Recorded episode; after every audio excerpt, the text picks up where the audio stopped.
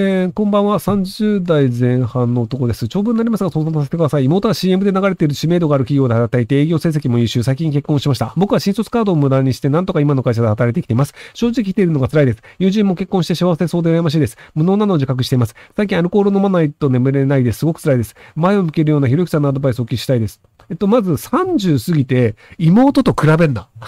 あの、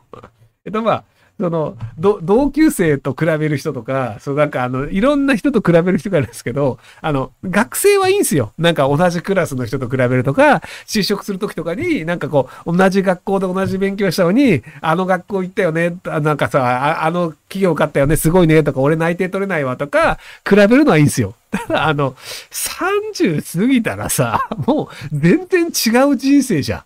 まああの、DNA 的には似通ってると思うんですけど、もうその後のさ、環境とか努力とかの人生の差が多いので、今更比べてもしょうがないと思うんですよね。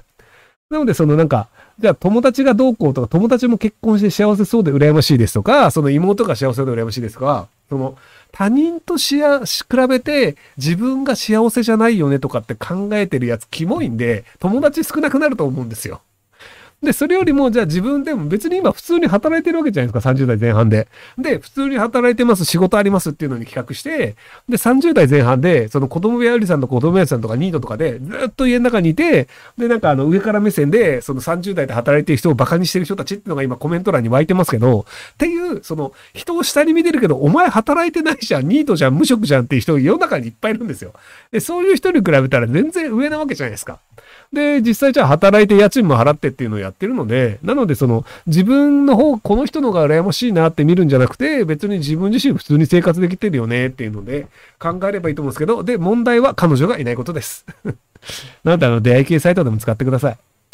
えー、職場の同じ部署の課長が部下にパワハラ的な行いをしています。部下に仕事の指示をした後で、水面下で私は他の同僚にあいつどんな対応するかな？や、さっきめちゃくちゃダメ出ししたから今パニックになってると思うなど、本人がいないところで悪口を言っています。しかし、されてる本人はどっかに訴えたりするタイプではなく、周りにいる私たちが何か助けてあげることはないでしょうか？えっと、証拠を取っといてください。要はその、あの、困るよねというのを分かっていて言ってる。要はその業務の命令をしてるんじゃなくて、その人を困らせようとしているという意図があって故意にやっているという証拠があると、あの、労働基準監督署に持ってた時に、それは上司のやってることが悪いよね、みたいな話になったりするので、なので、そこら辺のあの、証言をちゃんと録音して、その、いや、パワハラを受けてる子が、なんか困ってるっていう相談した時に、労働基準監督署行こうぜ、証拠こういうのあるよっていう感じで言えばいいんじゃないかなと思います。えー、休んでたので、職場で印鑑を他人が打ったんですが、浄化の仕方がわかりません。拭いて塩を巻くかな。印鑑って何？浄化をしなきゃいけないの？別にしなくていいんじゃないの？いや、僕他人に印鑑貸しても別に全然気にならないですけど。えー、印刷会社に勤めています。会社として紙媒体が減り、ウェブに力を入れ始めています。しかし、ウェブの担当が自分一人で、他の方は紙媒体の仕事のみです。えっ、ー、と、ウェブ制作会社とグループ企業になりましたが、そちらからの仕事も自分がこなしています。キャパオーパーを感じており、今回面談があるので、給料アップかもう一人ウェブができる人を入れてもらうか交渉します。えー、聞き入れられない場合、やめた方がいいでしょうか。えっと、今の時点から転職活動してください。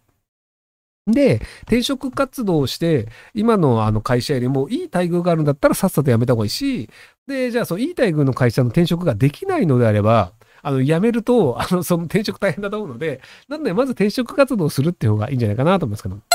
えー、最近の GAFA のレイオフにサインして資産1億弱で間もなく無職予定のアラフォーです。今まで持ち株 NISA、イデコ、ウェルスナビくらいで特に大きな資産運用してこなかったのですが、このくらいの資産でお金にすべき資産運用ありありそうでしょうか？銀行からよくある営業電話が来ます。この程度の資産だから大した提案は特になく何に大きく投資すべきか悩んでます。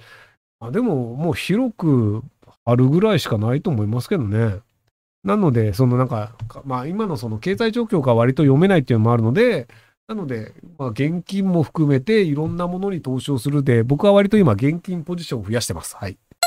まああの、ここ2、3回の配信で言ってますけど、そのアメリカの銀行が2個潰れて、で、もう1個目潰れそうで、あの、大手銀行が金突っ込んだりとか、クレディ・スイスっていうめちゃめちゃでかい銀行が、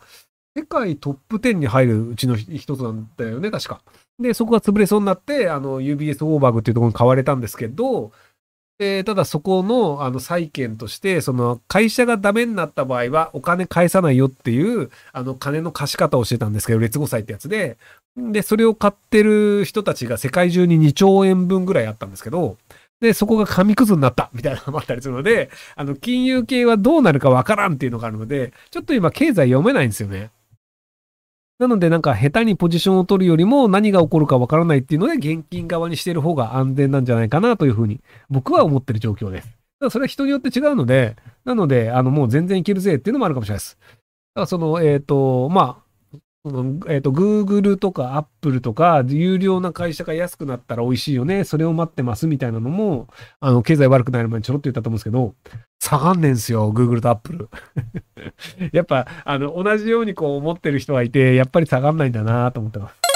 えー、現在大学でフランス語を学んでいます。外国語を話せるだけでは自動翻訳機の発達もありお金を稼ぐのは難しいのではないかと考えています。フランス語の知識を活かしながらお金を稼ぐにはどうしたらいいと思いますか？えっと、フランス企業で働いて日本の視点で働くとか、要はその言葉だけでどうにかしようじゃなくて、言葉はあくまでスキルなんで、そのスキルを使って、じゃあそのフランスに関わる業種で働くとか業務で働くっていう形でスキルとして使えばいいんじゃないかなと思いますけど、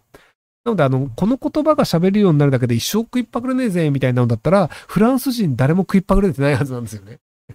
なので、その、まあ、フランス人からしてみたら、日本語ってめちゃくちゃ難しいと思うんですけど、でもじゃあ、フランス人が日本語覚えたら一生食いっぱぐれないかっていうと、いやいや、日本語喋れるやつって日本にもう1億2000万人以上いるんで、別にいいみたいになったりするので、なので、そのフランス語と日本語を両方喋れますというスキルを使って、どういう業種で働くのかっていう話になってくるんじゃないかなと思いますけども。